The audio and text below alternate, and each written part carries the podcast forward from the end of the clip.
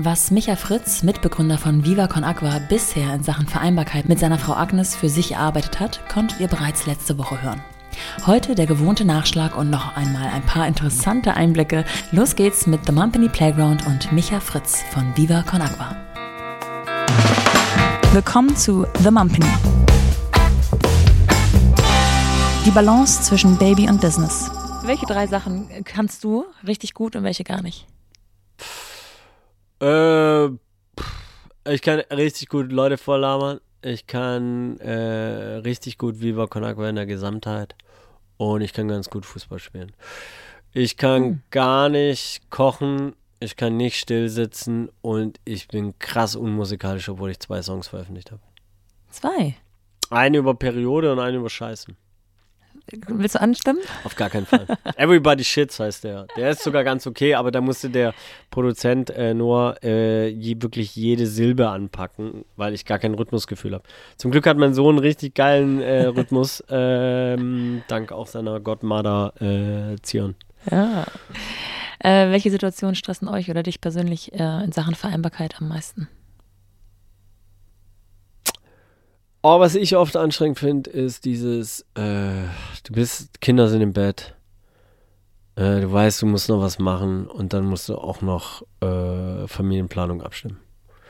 Also da musst du noch mal ran, ey, wie sieht's morgen aus, wie sieht's eigentlich übermorgen aus? Bei uns, äh, ne, wir haben das früher so pff, richtig langen Vorlauf gemacht, mittlerweile machen wir es gerade, also im letzten Wochen haben wir nur Tag für ja. Tag geschaut, ähm, was aber auch nicht geil ist, weil dann fliegt immer irgendwie ein bisschen was hinten über oder so und auch dieses ganze Me-Time, was im Feuilleton steht, Alter, wo ist die? Alter, äh, schon lange nicht erlebt, also die mal wieder einplanen. Bei wie viel Prozent bist du bei deiner Work-Life-Balance? Und ist das für dich ein Begriff, der Ach, ich finde den oft Bullshit, weil mhm. Äh, bedeutet, also so wie ich es voll oft verstehe oder bei Leuten interpretiere, packen die allen Scheiß in Work und allen Geile in Live und dann ist mhm. die Projections on Live so bla bla bla und so.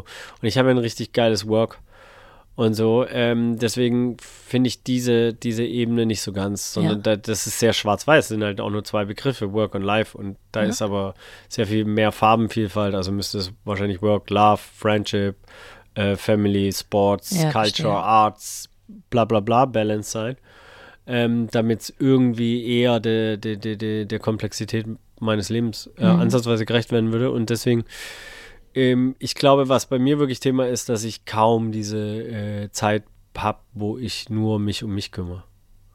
Also. Was nicht gut ist, oder?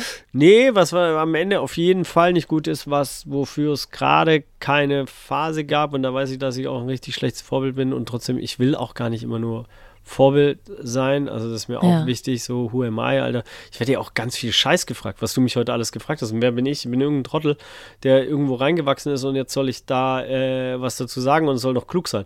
Das ist für mich so irgendwie wie die ganzen Fußballer, die irgendwas gefragt werden und so direkt nachdem sie 90 Minuten und dann so, so und dann sollen sie irgendwas Kluges sagen und dann kommt eigentlich nur was durchgecoachtes, irgendein Bullshit und der Einzige, der irgendwas lust, also lustig sagt, weil er ehrlich ist, ist Thomas Müller und alle anderen ist irgendwie, kannst du, kannst du im Vorfeld programmieren. Mhm. So, oder wie der eine, der eine Fußballer hat es mal geil gemacht, der hat die Fragen selber gestellt und die Antworten gegeben. Und es war einfach so professionell, weißt du, so, das kann ich gar nicht ernst nehmen. Und ja. ich glaube, davon haben wir viel zu viel in dieser Welt. Also Dinge, wo wir nicht ehrlich sind, wo wir nicht Real Talk machen, wo wir nicht sagen, wenn du dieses Produkt kaufst, äh, tust du eigentlich den Planeten ein bisschen scheißer machen. Wenn du den Podcast hörst, dann hörst du halt Sexismus. So und so weiter. Also Triggerwarnungen auf ehrlich mal. Mhm. Und das fände ich, äh, fänd ich geil, weil voll oft ist es irgendwelche Fake-Nummern und dann wird da irgendwas reingepackt äh, und so. Und deswegen bin ich, äh, offeriere ich auch nicht gut als Vorbild oft. Es geht ja auch gar nicht darum, dass du jetzt hier in Vor Vorbildfunktion sein musst, sondern dass wir ja einfach nur mal wissen wollen, wie ihr es so macht. Also es muss nicht alles durchdacht klug sein, aber. Nein, nein, nur ich weiß mittlerweile, äh, ähm, äh, also äh, bin ich für manche Menschen ein Vorbild ja. in, in, gewissen ja. Sachen. Und das will ich auch entglorifizieren und wegnehmen, ja. damit auch gar nicht die, die Erwartungshaltung immer so groß ist. Mhm. Nimm dich selber nicht so wichtig, so ähm, nimm das, was du tust und wie du sprichst und wie du handelst, irgendwie eher wichtig. Ja, verstehe. Hast du ein Mantra für stressige Situationen? Also atmen, das mache ich allerdings wirklich viel zu schlecht. Ich hatte einen geilen Coach, der, der mich nur auf Atmen eigentlich Ja, so geschult hat. Breathwork. Ähm, Und es war echt, und selbst das habe ich nicht hingekriegt, nur zehn tiefe Atemzüge jeden Tag. Ähm, ich hatte früher Everything Happens for a Reason. Mhm. Das habe ich überworfen, weil es zu viel Scheiße gibt, die du damit nicht ähm, verargumentieren kannst. Weil manchmal, weißt du, wenn Menschen dann äh, Vergewaltigungen erleben Ja. müssen, wie willst du Everything Happens for a Reason? What the fuck? Who are you? Und so ist ein sehr privilegiertes Statement, war mir da gar nicht so bewusst. Ähm,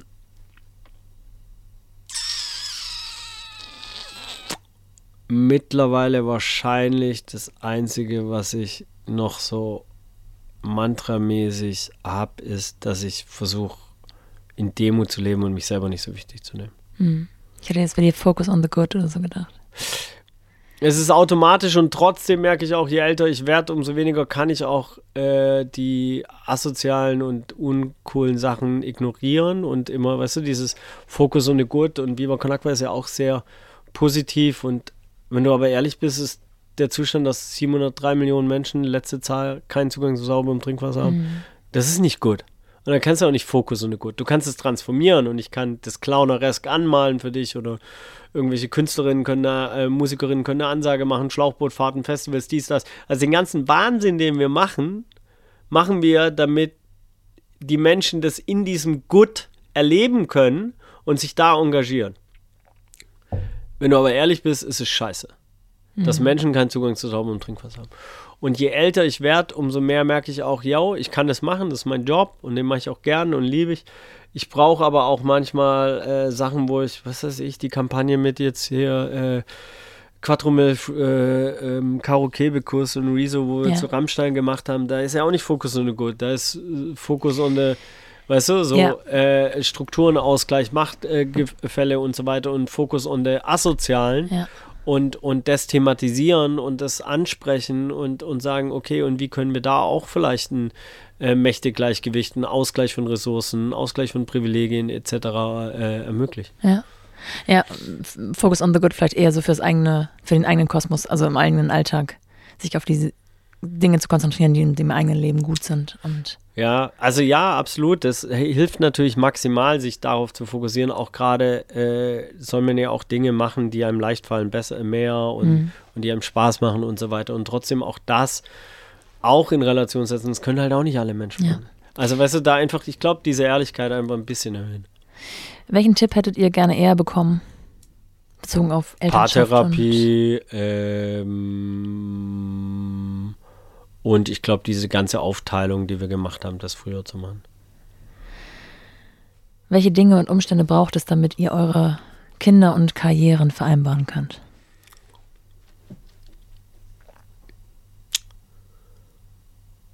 Oh, ja, ich meine, jetzt die letzten Monate, vielleicht war es nicht ganz vereinbar.